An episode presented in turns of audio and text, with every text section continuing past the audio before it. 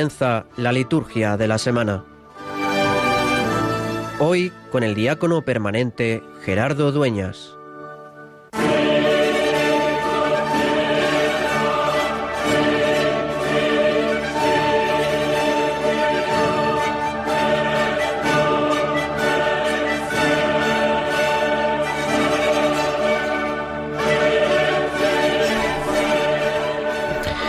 Oh Dios, por ti nos ha venido la redención y se nos ofrece la adopción filial.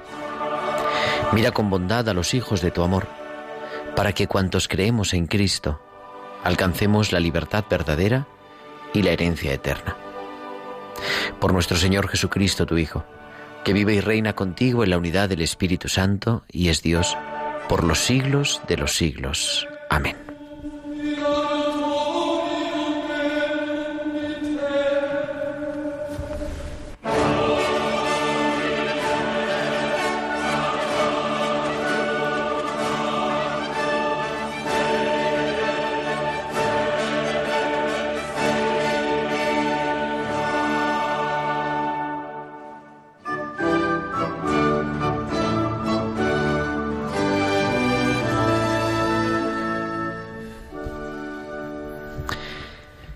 He estado todo este día, desde esta mañana, temprano, acompañando a 17 parejas que están viviendo en este fin de semana el curso de preparación al matrimonio. Son 17 proyectos de ilusión, de vida compartida, de querer poner a Dios de una u otra manera, con este u otro nivel de fe, en el centro de su existencia, de ser capaces de en medio de un mundo que nos dice que no merece la pena comprometerse, que no se puede confiar, ellos, estos 17 jóvenes, estos 34 jóvenes, estas 17 parejas, arriesgan con su propia existencia ese postulado y dicen que merece la pena para comprometerse, comprometerse para siempre y poner a Dios en el centro. De alguna forma, uno de los objetivos que cuando se acompaña en la preparación matrimonial para el sacramento, la celebración inminente, se tienen es que los novios, que la pareja, pues actúe con coherencia, que sepa a qué se enfrenta. Y eso no es siempre un camino de rosas. Me decía una consagrada que nos acompaña en el curso esta mañana, dice, bueno, pero el objetivo es que se casen o no se casen. Le digo, hombre, el objetivo evidentemente es que se casen, pero sabiendo también a lo que se enfrentan y que no todo lo puede la buena voluntad, sino que también el amor es entrega, el amor es disponibilidad, el amor es perdón, el amor es sacrificio, el amor es descubrir el lugar que Dios ocupa en la vida. En el Evangelio de este domingo, de este domingo 23 del tiempo ordinario, Jesús parece que también, cuando llama a seguirle, lo primero que pone son las pegas. Y dice, si alguien se quiere venir conmigo y no está dispuesto a renunciar a su padre, a su madre, a sus hermanos, incluso a sí mismo, no puede ser discípulo mío. El que no carga con su cruz no puede ser discípulo mío. En realidad, yo creo que Jesús en el Evangelio no es que nos esté diciendo que no le sigamos, sino al contrario, que sea el centro de nuestra vida y que seguir a Jesús es poner nuestros afectos en Él, es vivir con una libertad tal que ni nosotros mismos nos atemos. Es esa invitación a la disponibilidad, es en esa invitación al amor, pero al amor entregado. Evidentemente Jesús no nos pide que renunciemos al cariño de los que nos quieren, que dejemos de cuidar a las personas que se nos han dado, que es un mandamiento de la ley de Dios. Pero seguir a Jesús no puede ser nunca ni excluyente ni exclusivo, sino que el seguir el Evangelio, el hacer de nuestra vida el proyecto de Jesús, es una relación que nos capacita para amar a todos y descubrir que todos son familia, que hay una nueva familia, porque somos hijos de Dios y podemos llamar a Dios Padre. Cuando nos invita también a revisar cómo tomamos nuestras decisiones, en la segunda parte del Evangelio, con esa parábola que luego vamos a escuchar, si alguno de vosotros pretende construir una torre, ¿no se sienta primero a calcular los gastos? Nos invita a tomar la decisión con, con, con coherencia y asumiendo sus consecuencias. Vivir el Evangelio, tener una vida cristiana, es un camino de felicidad, de plenitud, de vida plena y eterna. Pero eso no quiere decir que sea siempre un camino de rosas. Vamos a vivir también la dificultad, la incomprensión, el desaliento, el mal y el pecado propio y ajeno se hacen presente en nuestra vida.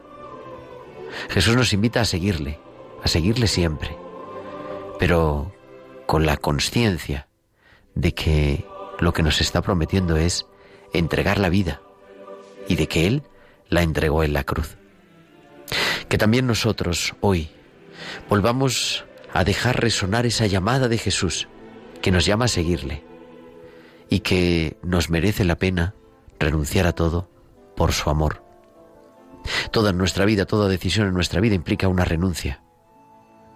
Vivir el Evangelio es algo que abarca toda nuestra existencia y por tanto también exige renunciar.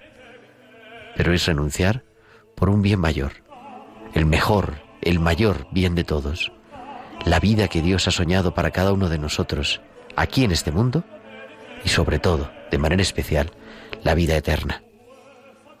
Que podamos tener esa valentía o esa audacia o ese dejarnos llevar del Espíritu para poner el Evangelio de Dios y su proyecto en el centro de nuestra vida.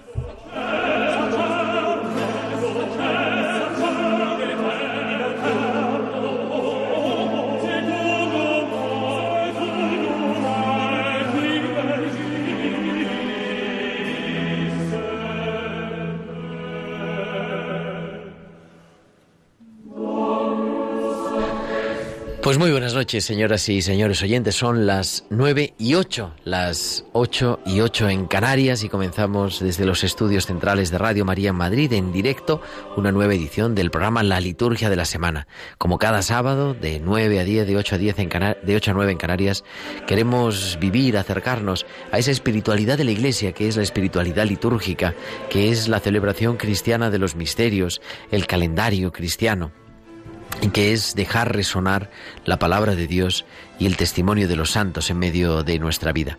En este programa, en esta liturgia de la semana, que como siempre, pues lo vamos a dedicar una primera parte importante al domingo, la celebración del domingo. Ya estamos el domingo 23, el domingo vigésimo tercero del tiempo ordinario.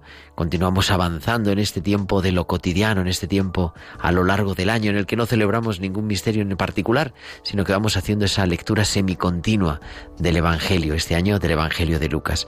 Y también nos introduciremos en el calendario de esta semana. Un calendario con algunas fiestas entrañables, de manera especial una semana muy mariana, en la que queremos también acompañar, y esa es la actualidad de la Iglesia, a esa peregrinación o ese viaje apostólico, mejor dicho, que está haciendo el Papa Francisco a África y que va a culminar en esta semana, siempre bajo el amparo de María y desde la radio de María, desde la radio de la Virgen, estamos siempre pues pidiendo también por él. Y nos acercaremos a una fiesta entrañable, la fiesta del dulce nombre de María, que es la fiesta titular de muchas congregaciones y de manera especial de la Compañía de María, de los marianistas. Nos queremos acercar a su carisma, cómo lo viven ese carisma de educación de los jóvenes, de los niños, pero siempre teniendo en cuenta la palabra de María. Haced lo que los diga. Todo esto y mucho más con este equipo pues recién llegado de vacaciones, porque nuestro querido Javier Pérez está llevando el control de sonido. Muy buenas noches, Javi. Buenas noches, Gerardo. Y bienvenido también a la liturgia de la semana. Te hemos echado de menos en estas semanas, pero aquí estamos otra vez. Muy bien, yo a vosotros también os he echado de menos. Claro que sí. Y queriendo, como siempre, que nos escuchen nuestros oyentes, pero también que entren en comunicación con nosotros. Les invitamos a escribirnos a nuestro correo electrónico, la liturgia de la semana 1 arroba radiomaria.es, la liturgia de la semana 1 con número arroba radiomaria.es y también en nuestras redes sociales. En Facebook somos Radio María España y en Twitter arroba Radio María Spain. Y siempre pueden publicar sus comentarios con el hashtag almohadilla liturgia semana. Pues tenemos casi todo preparado. Comenzamos, nos metemos en este domingo 23 del tiempo ordinario.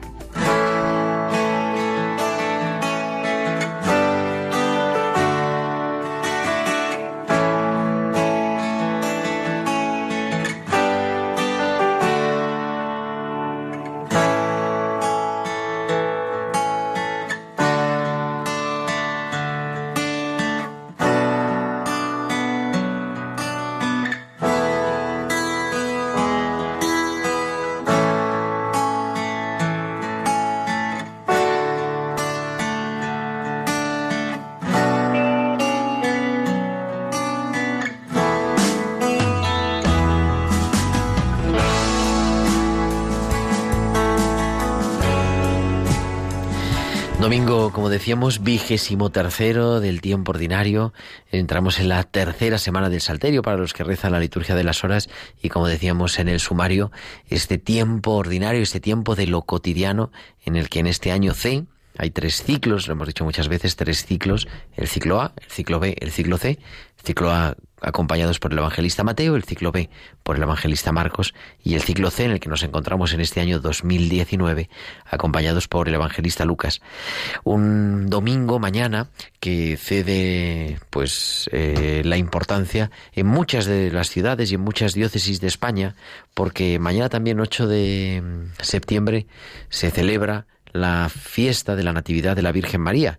Y en muchos sitios de España pues se celebra Nuestra Señora de Covadonga, Nuestra Señora de la Victoria, Nuestra Señora de la Cinta, de la Fuensanta, del Pino, de los Llanos, eh, Nuestra Señora de la Peña, Nuestra Señora de la Vega y tantas que Nuestra Señora de Nuria también y tantas que nos dejamos seguro en el tintero. Y por eso en muchas ciudades y en algunas diócesis también mañana se celebra esta fiesta de la Virgen María como solemnidad, porque es la titular de alguna de las ciudades, de algunos de los pueblos, o de algunas parroquias y también de algunas diócesis. Nosotros nos centramos en la, liturgia, dominical del domingo 23. Un domingo que pues está marcado siempre por el Evangelio. El Evangelio está tomado del capítulo 14 de San Lucas. Estamos haciendo a lo largo de todo el año, a lo largo de estos 34 domingos del tiempo ordinario, una lectura semicontinua del Evangelio de San Lucas. Y siempre la primera lectura del domingo va en consonancia con el Evangelio. Mañana, mañana domingo, lo hemos empezado a celebrar ya esta tarde, después de las primeras vísperas. La primera, la primera lectura está tomada del capítulo número 9 del libro de la sabiduría. ¿Quién conocerá el designio de Dios, ¿quién se imaginará lo que Dios quiere? De alguna forma esta lectura del libro de la sabiduría que la liturgia de este domingo nos propone forma parte de una reflexión de tipo filosófico y teológico en el que el ser humano entra dentro de sí mismo para preguntarse por las cosas más importantes. En el fondo es esa pregunta que siempre revolotea por nuestras cabezas. ¿Qué es el hombre ante Dios? La experiencia nos demuestra que lo que hacemos, lo que tocamos, es frágil, pero también, por otro lado, intuimos que hay algo que no fenece, que es el misterio de Dios. Para ello se necesita sabiduría, para discernir lo que tiene sentido y lo que no tiene sentido.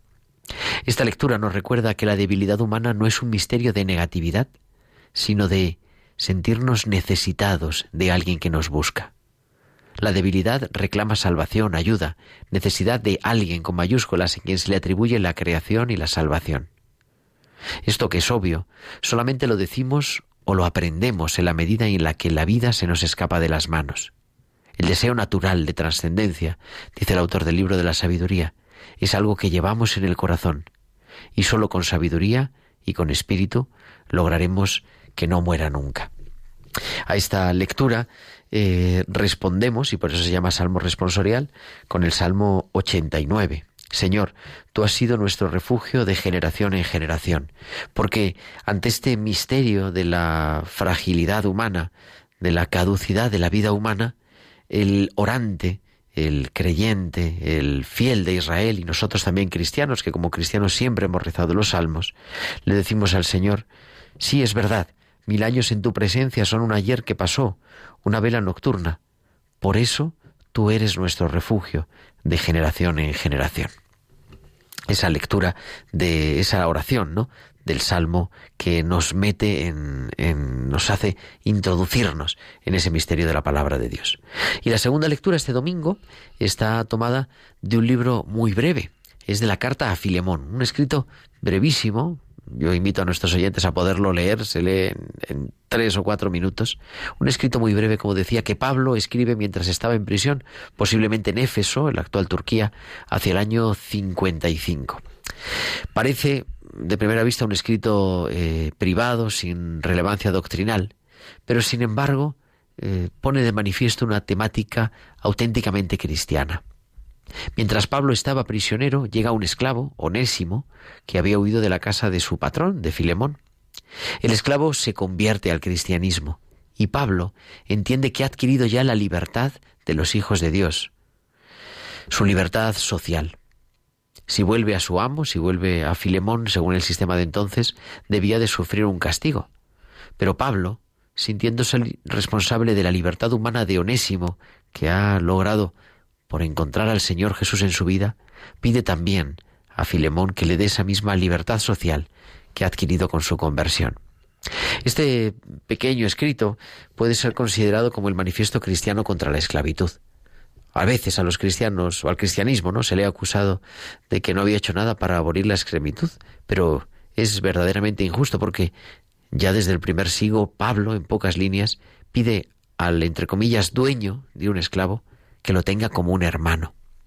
Pablo envía a Onésimo a Filemón no para que se someta al rigor jurídico, sino al calor humano y teológico de ser libre, por ser persona, por ser cristiano, y por tanto porque ser hijo de Dios tiene todas esas consecuencias. Es verdad que quizá eh, no valgan solo las palabras, pero desde la entraña misma del Evangelio nos recuerda esa profunda fraternidad de todos y esa dignidad única de cada ser humano por ser hijos de Dios. Y después de esta segunda lectura, con el aleluya nos preparamos al centro de la liturgia de la palabra, que es siempre la proclamación del Evangelio.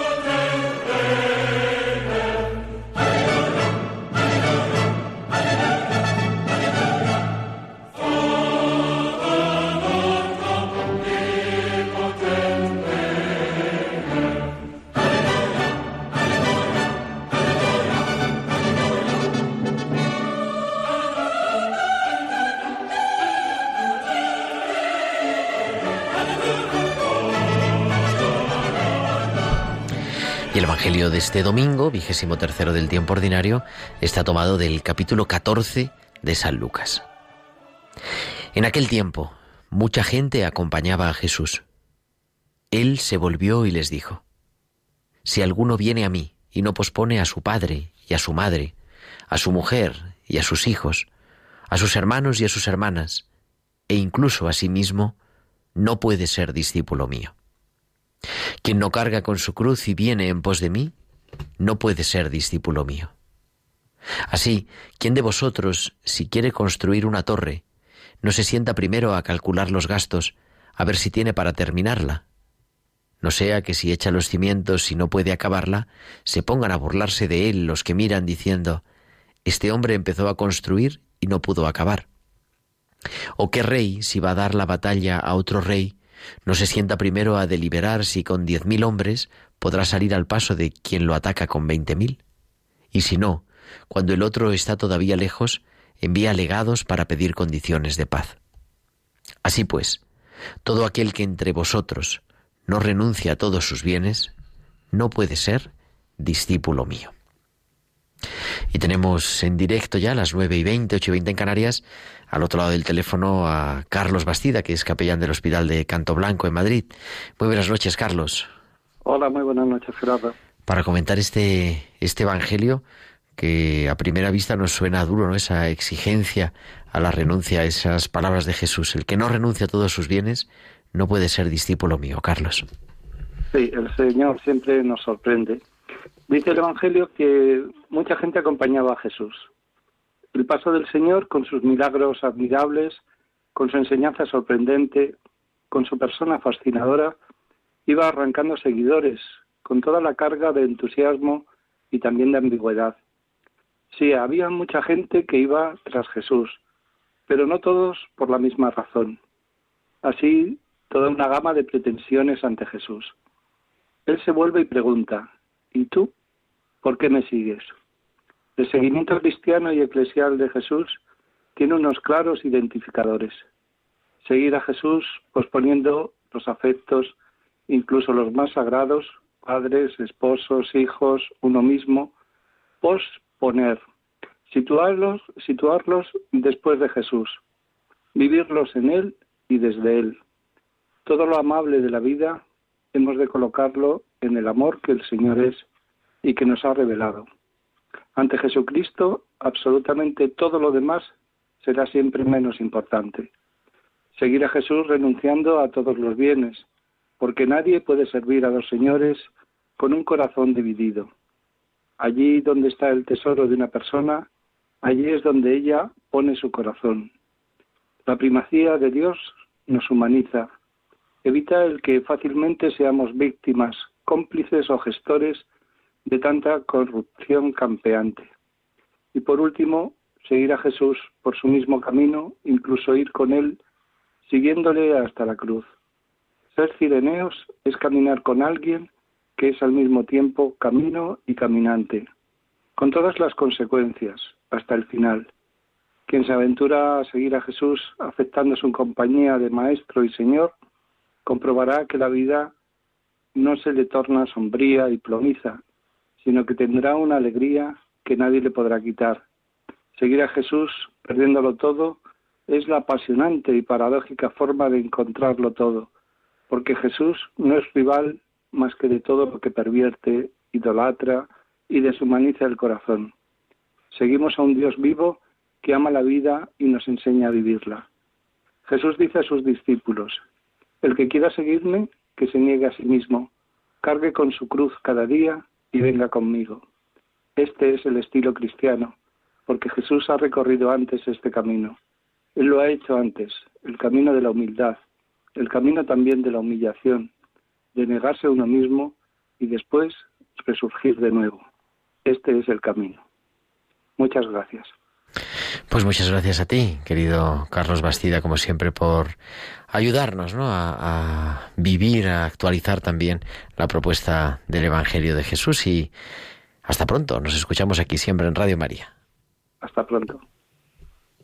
Tú has venido a la orilla, no has buscado ni a sabios ni a ricos, tan solo quieres que yo te siga.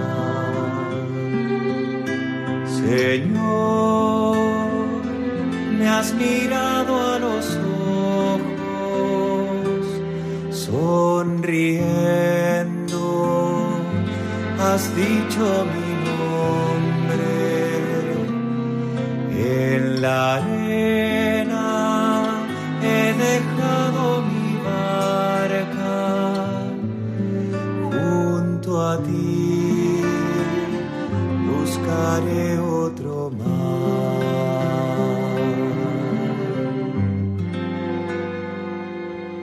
Tú sabes bien lo que tengo barca no hay oro ni espadas, tan solo redes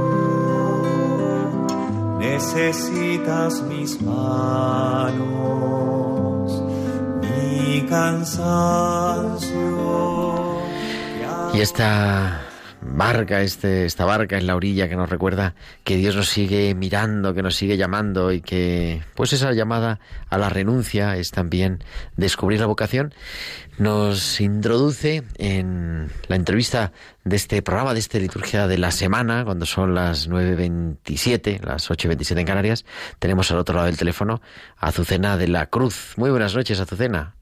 Hola, buenas noches, Gerardo. Y, muchas gracias. Gracias a todos. Gracias, por aceptar la llamada de Radio María de la Liturgia de la Semana. Azucena es la directora del Colegio Marianista Santana y San Rafael en Madrid y la tenemos con nosotros porque el próximo jueves, eh, el día 12 de, de septiembre, como ahora vamos a ver en el calendario, pero bueno, nos adelantamos, celebramos la fiesta del Dulce Nombre de María, que es una fiesta importante, ¿verdad? Sí, es cuando los marianistas eh, celebran pues un poco la vocación a la que a la que están dedicados.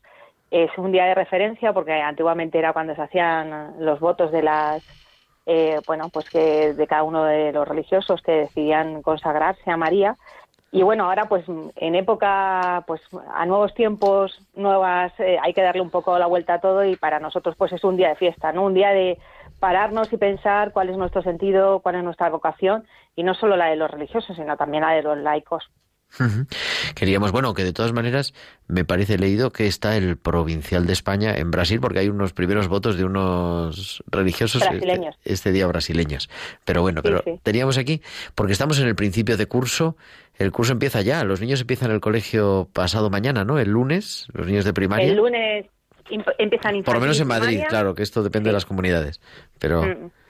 El lunes infantil y primaria y en, en la Comunidad de Madrid y el martes secundaria, bachillerato y FP. O sea que estamos preparados ya. A cuenta de eso, ¿no? Pues eh, yo se me hacía bonito, ¿no? El, ese carisma de María. Estamos en Radio María también, la radio de la Virgen. Eh, este, mm, pues mañana celebramos la Natividad, aunque claro, la celebración del domingo eh, pasa un poco a segundo plano la fiesta del 8 de septiembre, ¿no? De siempre. El 12 de septiembre, el dulce nombre de María. ¿Qué es para ti vivir este carisma marianista, que además lleva el María en, el propio nombre, ¿no? Como educadora marianista, como, pues me imagino que es entender también como tu vida, como esa vocación educadora. Pues mira, yo siempre digo que para mí María es el modelo, ¿no? Es, siempre es la meta a la que tú quieres llegar y dices que qué, qué difícil es, es conseguirlo, ¿no? Una María sencilla, me parece muy complicado en el mundo en el que vivimos, ¿no? Que esa sencillez esté por encima de todos. Esa humildad, ¿no? El saber aceptar, que muchas veces a mí me cuesta, ¿no? Aceptar eh, determinadas cosas que van pasando en mi vida y aceptarlas con esa humildad con las que lo hizo María, ¿no? Y renunciando a cosas importantes. Y luego ese saber estar eh, y, y aceptar todo lo que te viene en la vida, ¿no? Me parece que es una es un don que tenerla como modelo, intentar alcanzar un poquito lo que ella fue, me parece muy importante. Y nosotros los que somos marianistas, el decir, vamos a ser sencillos, humildes, cercanos, vamos a coger. Yo creo que si lo hacemos eso y lo conseguimos solo un poquito, nuestra misión y nuestra vocación de verdad que, que tiene un sentido.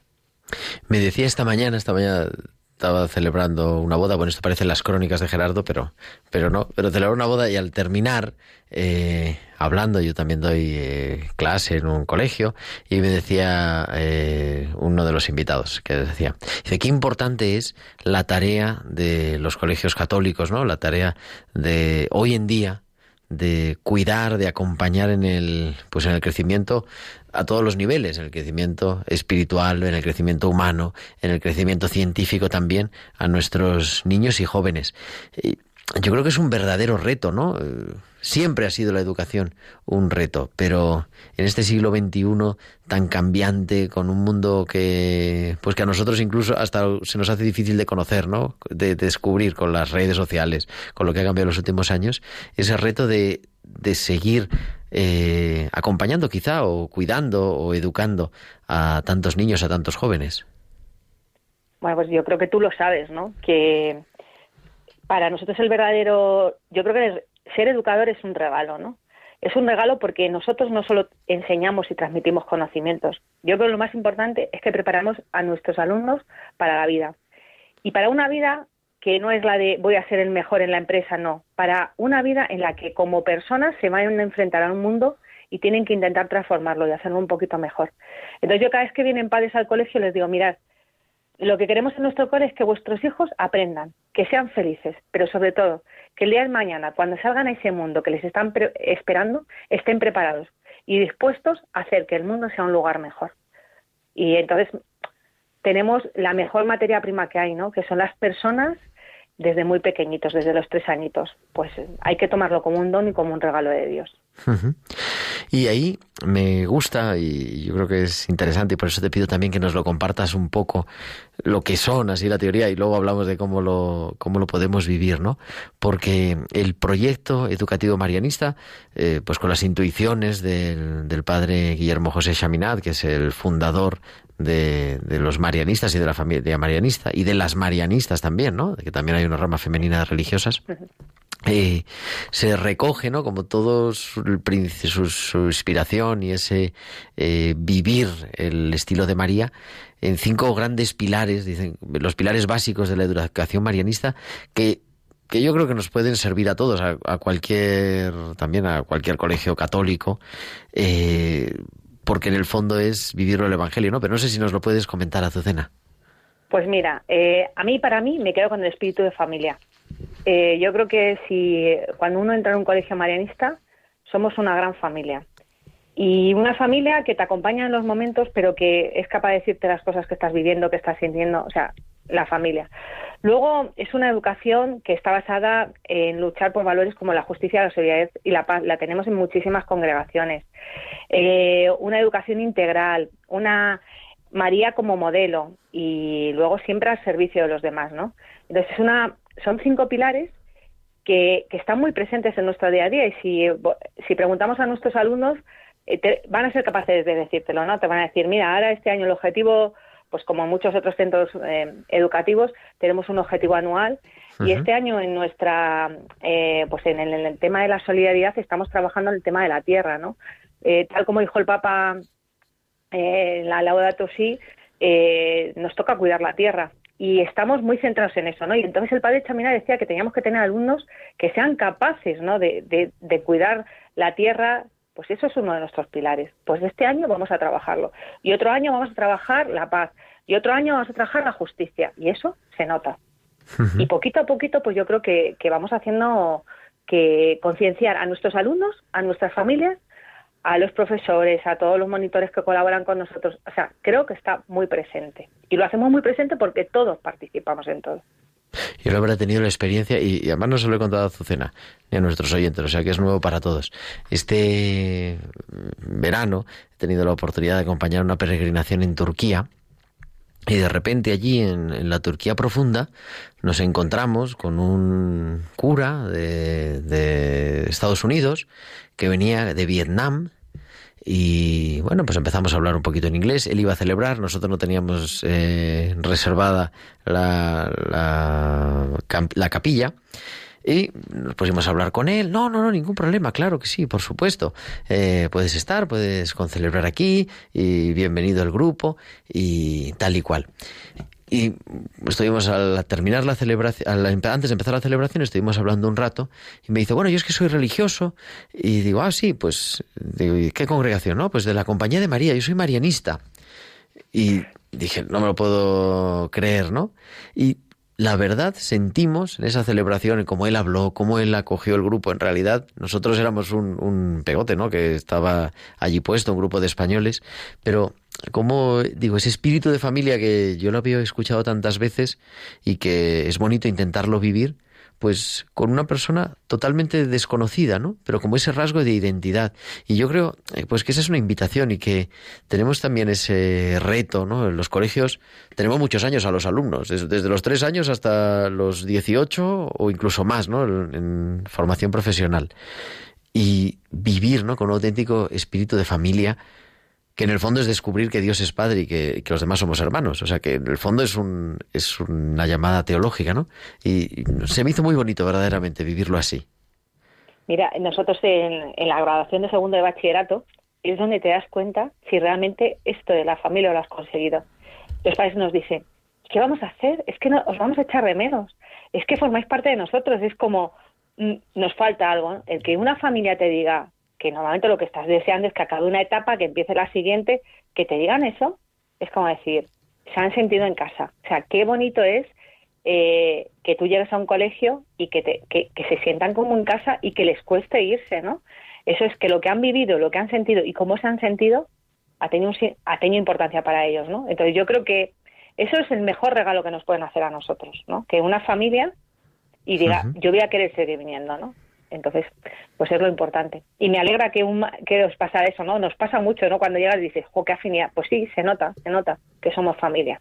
De alguna manera, sí, hijos de, hijos de Dios e hijos de María también, como suelen decir. Eh, habéis estado de obras en el colegio y es una celebración bonita. A mí también me gustaría si nos lo puedes compartir porque así también damos ahí un toque litúrgico.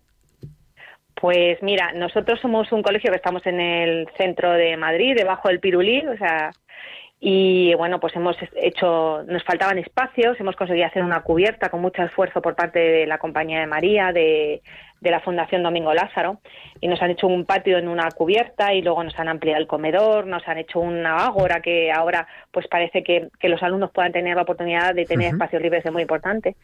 Y hemos decidido que vamos eh, yo me acuerdo cuando era pequeña que iba y decía, van a bendecir el coche, van a bendecir la casa, ¿no? Y tengo el recuerdo de, que era importante, ¿no? Esa bendición. Y pues dando un poquito así repaso a lo que queríamos hacer, dijimos, es que hay que bendecirlo, ¿no? Es que esto, eh, que nosotros hayamos podido conseguir esto y que nuestros alumnos, nuestras familias puedan disfrutar de esto, es realmente eh, gracias a Dios, ¿no? Y como tal, ¿no? Y, y hemos decidido hacer el día 13 una celebración, una pequeña celebración en la que vamos a pues eso, a bendecir nuestras instalaciones para que sigan siendo, eh, que el colegio siga siendo el espacio donde las familias se encuentren a gusto, donde nuestros alumnos quieran estar. Y bueno, pues es una pequeña bendición, una, eh, un acto religioso y luego pues compartir con la gente que ha participado en esto, que es muchísima gente, ¿no? Cuando tú llevas a cabo un proyecto en el colegio, eh, te das cuenta que el colegio es el colegio y mucha gente más, ¿no? Que, que hace posible que todos nuestros sueños se lleven a cabo. Entonces, pues, tenemos pues la bendición. Yo a cuento de eso digo, por recordar a nuestros alumnos, ¿no? Estamos, digo a nuestros alumnos, a nuestros oyentes. Estamos en un programa que se llama La Liturgia de la Semana, que claro, la liturgia no es solamente la Eucaristía, eh, que a veces tenemos, es evidentemente el centro de la vida cristiana, pero no son solo la Eucaristía, los sacramentos, sino que también hay muchas otras acciones sacramentales, podríamos decir, y eso, las bendiciones, en América están muy acostumbrados, incluso va uno por la calle y le van pidiendo la bendición, ¿no? Pero que, qué bonito como lo decías, Azucena, que es eh, ser capaces de bendecir a Dios porque hemos sido, hemos podido llevar este proyecto a cabo, ¿no? Y evidentemente con el esfuerzo. Y se pueden bendecir personas, se pueden bendecir también cosas, objetos dedicados al culto, pero también obras humanas, eso, el coche, una nueva casa, eh, pues un nuevo, no es un nuevo colegio, pero bueno, unas nuevas instalaciones, ¿no? Un nuevo patio escolar, una nueva biblioteca o una tienda, como el, en el fondo es Dios ha venido a compartir nuestra vida, ha venido a compartir nuestra existencia por la encarnación y eso es lo que nos viene eh, a decir Jesús, ¿no? Que se mete en nuestra vida para que nosotros podamos encontrar y se sigue metiendo también hoy en nuestra cotidianidad, pues eso, en ese final de esa obra, como momento para pararnos y, darle gracias a Dios por ese, pues por ese regalo que, que podemos tener. Yo quería, para terminar, para terminar esta entrevista, si no estamos en, no es publicidad, pero nos puede estar escuchando todo el, todo el mundo, puede estar escuchando padres que, que con niños pequeños o eh, que están esperando un bebé, ¿no? ¿Por qué es importante la educación católica? ¿Por qué no da igual elegir un colegio que otro? ¿Y por qué le invitarías a, bueno, a un, colegio católico, a un colegio marianista, pero en general? Mira, eh, cuando tú decides algo para tu hijo, siempre quieres lo mejor, ¿no? Y yo creo que el mensaje que Jesús nos dio, pese a haber pasado dos mil años, es lo más actual que existe. Tú, si quieres algo bueno para tu hijo, tiene que ser algo que no solo le haga ser bueno profesionalmente, tú le tienes que enseñar algo que a él por dentro le haga ser mejor persona. Y con el trabajo de las familias y el trabajo de un colegio donde se vive el Espíritu de Jesús, donde María es el ejemplo, donde tenemos presente a los más necesitados, donde no solo se trabaja lo académico, sino que vas más allá, ¿no? Vas a la solidaridad, a la justicia, a la paz, a la ayuda al prójimo. Yo creo que si tú quieres a tu hijo, quieres lo mejor para él y lo que quieres es una formación integral y no quedarte solo en lo académico. Pues que no se nos quedamos y nada, en nombre también de Radio María, felicitar, felicitar a todos los marianistas. También los maristas celebran su fiesta este día y, y nada, muchísimas gracias. A Docena, aquí tienes siempre los micrófonos de la liturgia de la semana de Radio María a tu disposición. Bueno, gracias Gerardo y de verdad que gracias por hacer que los sábados sean especiales.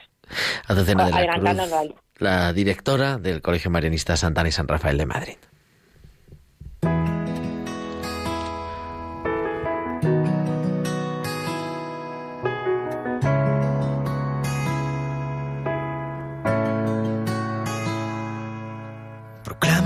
Alma la grandeza de Dios, se alegra mi espíritu en Dios mi Salvador, porque ha mirado mi humillación.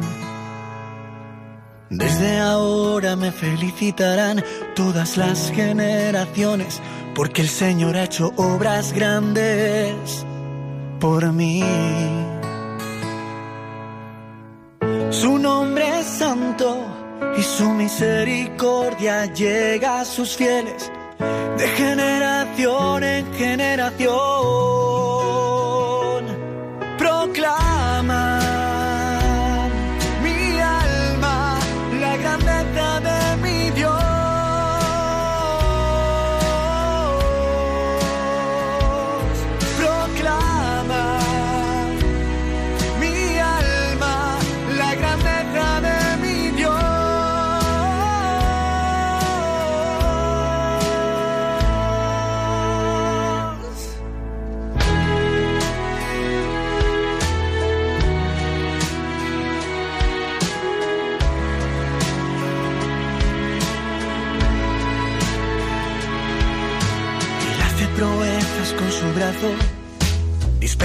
Soberbios de corazón, derriba del trono a los poderosos y enaltece a los humildes. A los hambrientos los colma de bienes, a los ricos despide vacíos. Auxilia a Israel acordándose de su misericordia según lo había prometido a nuestros padres en favor de Abraham y su descendencia por siempre.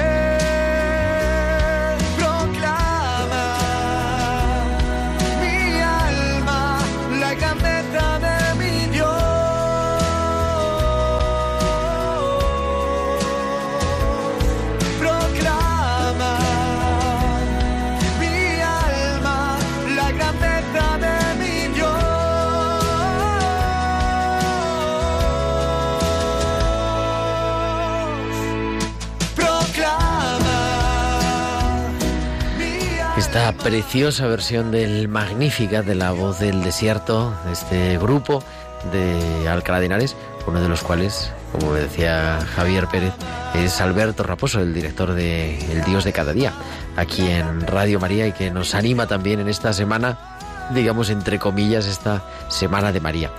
Nos metemos rápidamente en el calendario de la liturgia de la semana porque el tiempo se nos echa encima. Son ya las 10 menos cuarto, las 9 menos cuarto en Canarias.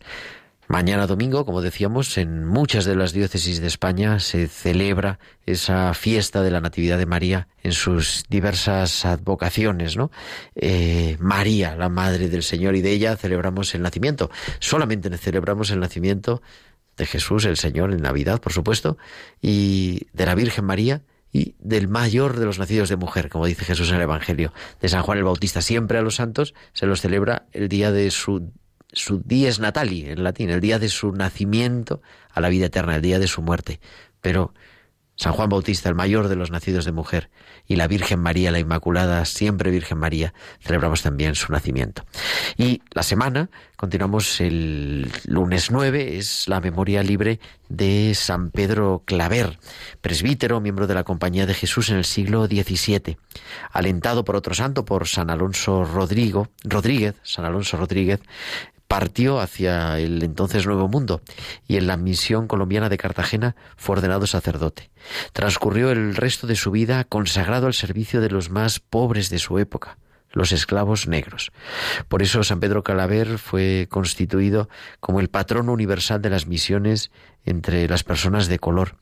No dejó ni un instante de ser fiel al lema que escribió con su propia sangre el día de su profesión religiosa. Pedro Claver, esclavo de los esclavos para siempre. Y por eso lo celebran los jesuitas, lo celebra como memoria libre toda la iglesia en España, y también los misioneros de San Pedro Claver, por supuesto, y los combonianos, que se encuentran también de fiesta. Este día también 9 de, de septiembre celebramos en Madrid a Santa María de la Cabeza, la esposa de San Isidro. Además, nos unimos en la oración a la iglesia de Pamplona y Tudela porque es el aniversario, el séptimo aniversario ya, de la ordenación episcopal de su obispo auxiliar, Monseñor Juan Antonio Aznárez Cobo, y también a la iglesia de Barcelona porque celebra el segundo aniversario de la ordenación episcopal de sus dos obispos auxiliares, Sergi Gordo Rodríguez y Antoni Valdell Ferrer. El próximo martes, día 10 de septiembre, día en el que culmina el viaje apostólico del Santo Padre Francisco a África, a Mozambique, Madagascar y Mauricio, ese peregrino de la paz, esperanza, paz y reconciliación que ha tenido pues prácticamente de, de toda una semana, desde el miércoles 4 que salió de Roma hasta el próximo martes que culminará.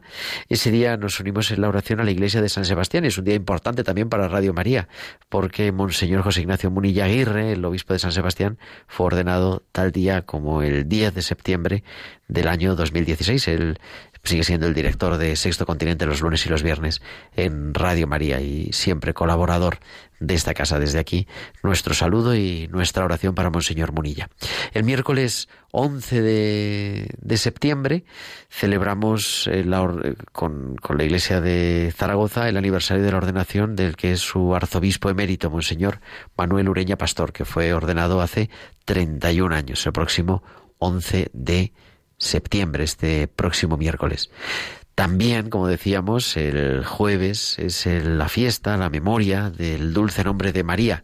Ese cuatro días después de celebrar su nacimiento, celebrar su fiesta, su nombre, el nombre de María, ¿no? Igual que el apóstol San Pablo escribe que al nombre de Jesús toda rodilla se doble en el cielo, en la tierra, en el abismo, los cristianos y los cristianos de España, porque esta fiesta es una fiesta de origen español que luego el Papa Inocencio XI la hizo, la extendió a todo el calendario general de la Iglesia, pues es un día de, de recordar también el nombre de María, ¿no? Y, y es de alguna forma la fiesta titular de, de Radio María, la fiesta porque es nuestro, nuestro nombre, no es el día de las que se llaman María, aunque muchas lo celebran otros días, pero es el día de felicitar a las Marías, que son tantas las que nos acompañan y tantísimas las que nos escuchan. Y el viernes 13 es una fiesta muy importante, es la memoria de San Juan Crisóstomo, patriarca de Constantinopla en la segunda mitad del siglo IV. Las catequesis, las plegarias litúrgicas que están en uso hoy en día todavía en Oriente, esa liturgia de San Juan Crisóstomo, su tratado sobre el sacerdocio, sus homilías, le han merecido el título de doctor de la Iglesia. Juan Crisóstomo es sobre todo un pastor que con la santidad de su vida y la fogosidad de su palabra invita al seguimiento de Cristo y fustiga los males de su tiempo. El lujo hiriente de las altas clases sociales en contraste con la miseria del pueblo. Fue llamado Crisóstomo, pico de oro, por cómo hablaba y, conocemos grandes cosas de la primitiva iglesia, de la iglesia de Asia Menor, de la actual Turquía, gracias a sus homilías y a sus crónicas, porque antes de, ser patriarca de Constantinopla ejerció también el ministerio y fue el, predicador de la iglesia de Antioquía.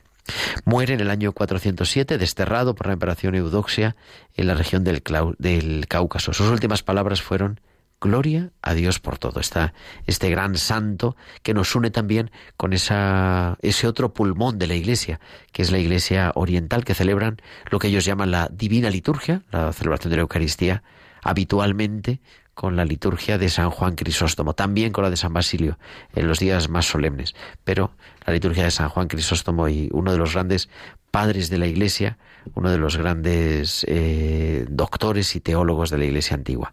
Y culminaremos la semana, el próximo 14, con la fiesta de la exaltación de la Santa Cruz. Al día siguiente de la dedicación de la Basílica de la Resurrección, del Santo Sepulcro en Jerusalén, es ensalzada y venerada la cruz como el trofeo pascual de su victoria y signo que aparecerá en el cielo anunciando a todos la segunda venida. Así es como lo recoge el martirologio romano. La exaltación de la Santa Cruz es ese venerar y adorar a la cruz resucitada.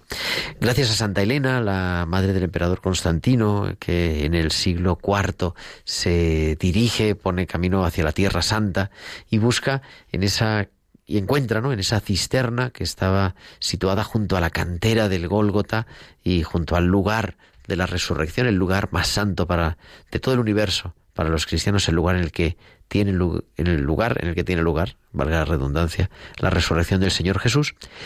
Santa Elena dice, hemos de buscar también la cruz del Señor. Y la tradición nos dice que la encuentra en una cisterna cercana que está, es la actual capilla de Santa Elena, en la Basílica del Santo Sepulcro en Jerusalén. Nuestros oyentes, como en la Girola, bajando unas escaleras, bajando bastante profundo, unos casi tres, cuatro pisos eh, actuales, ¿no? La pueden seguir venerando. Además es la capilla de Santa Elena que lleva los, eh, los padres franciscanos, la custodia de la Tierra Santa en nombre de la Iglesia Latina. Allí encuentran un montón de cruces que se habían utilizado porque las reutilizaban, se reutilizaban en, en, las diferentes ejecuciones y condenas a muerte.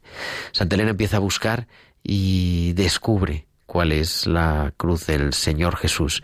Dice la tradición, nos recuerda, ¿no? Con diversas curaciones, eh, descubre cuál es la, la, la, cruz verdadera, la vera cruz, el lignum crucis, el árbol de la cruz por el que vino la salvación al mundo, lo que adoramos cada Viernes Santo. Y hoy en día seguramente hubiéramos conservado, estaría en un museo, en una gran catedral, la cruz completa. En aquel tiempo tenemos también que entrar en la mentalidad de la época, eh, pues se repartió la cruz por todo el mundo en diversas trocitos, astillas. En España tenemos dos grandes trozos en, en Caravaca de la Cruz y en el monasterio de Santo Toribio de Líbana, pero también algunas parroquias tienen ese regalo de tener, aunque sea una pequeña astilla, una pequeña astilla de la cruz del Señor, de Lignum Crucis. Hay quien dice, si se juntaran todas las reliquias de la cruz, pues si se juntaran todas las reliquias de la cruz, tan pequeñas como hay, lo que estaría sería la cruz del Señor Jesús. Porque además, y yo creo que en esto la Iglesia siempre ha sido muy cuidadosa, están autentificadas, cada reliquia tiene que tener su auténtica, ¿no? su certificado procedente de la Santa Sede o del obispo diocesano de autenticidad, ¿no? de que procede de la verdadera cruz del Señor. Pues este 14 de septiembre celebramos eso, la fiesta de la exaltación de la Santa Cruz, un día para mirar a la cruz y para caer en la cuenta de que la cruz es el lugar de la resurrección. Esa fiesta de la exaltación de la Santa Cruz va unida siempre, que este año no la celebramos, al trasladada, trasladada fiesta tras la reforma litúrgica de Nuestra Señora de los Dolores, ¿no?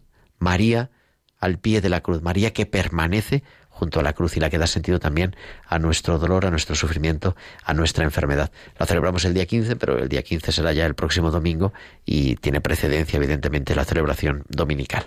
El día 14, concluimos la semana y así el calendario de esta semana, nos unimos también en la oración a la iglesia de Lleida, que celebra el aniversario de la ordenación episcopal de Monseñor Francisco Javier Ciraneta y mí, su obispo emérito, que fue consagrado obispo en 1991, y también a la iglesia que peregrina en Vic, porque es el aniversario de la ordenación de su obispo, Monseñor Román Casanova Casanova, consagrado obispo en el año 2003.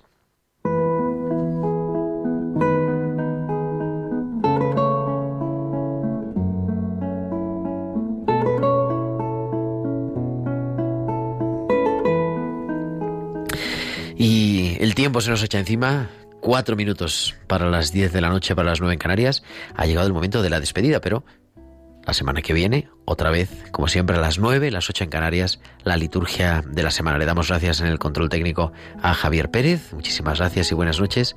Y a todos ustedes, queridos oyentes, les dejamos con el informativo de Radio María para estar siempre al día de todo lo que pasa en la Iglesia, en España y en el mundo.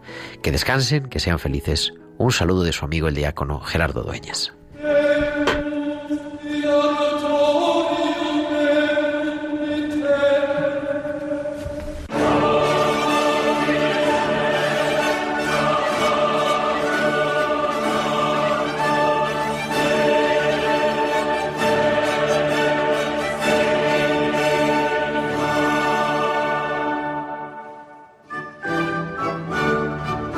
Han escuchado la liturgia de la semana con el diácono permanente Gerardo Dueñas.